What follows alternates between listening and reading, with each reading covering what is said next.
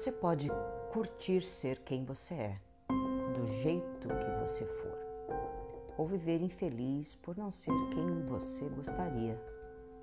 Você pode assumir sua individualidade ou reprimir seus talentos e fantasias, tentando ser o que os outros gostariam que você fosse. Você pode produzir-se e ir se divertir, brincar, cantar e dançar. Ou dizer em tom amargo que já passou da idade e que essas coisas são fúteis. Você pode olhar com ternura e respeito para si próprio e para as outras pessoas, ou com aquele olhar de censura que poda, que pune, fere e mata, sem nenhuma consideração para com os desejos, limites e dificuldades de cada um, inclusive o seu. Você pode amar e deixar-se amar de maneira incondicional ou ficar lamentando-se pela falta de gente à sua volta. Você pode ouvir o seu coração e viver intensamente, ou agir de acordo com o figurino da cabeça, tentando analisar e explicar a vida antes de vivê-la. Pode deixá-la como está para ver como é que fica, ou com paciência e trabalho conseguir realizar mudanças necessárias na sua vida e no mundo à sua volta. Você pode deixar que o medo de perder paralise seus planos, ou partir para a ação com um pouco que tem e muita vontade de ganhar.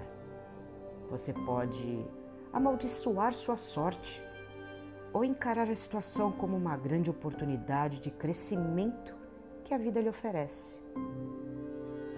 Você pode mentir para si mesmo, achando desculpas e culpados para todas as suas insatisfações, ou encarar a verdade de que, no fim das contas, você é quem decide o tipo de vida que quer levar. Você pode escolher o seu destino e, através de ações concretas, caminhar firme em direção a ele, com marchas e contramarchas, avanços e retrocessos, ou continuar acreditando que ele já está escrito nas estrelas e nada mais lhe resta a não ser sofrer. Você pode viver o presente que a vida lhe dá, ou ficar preso a um passado que já acabou e que, portanto, não há nada mais a fazer. Ou a um futuro que ainda não veio e que, portanto, não lhe permite fazer nada.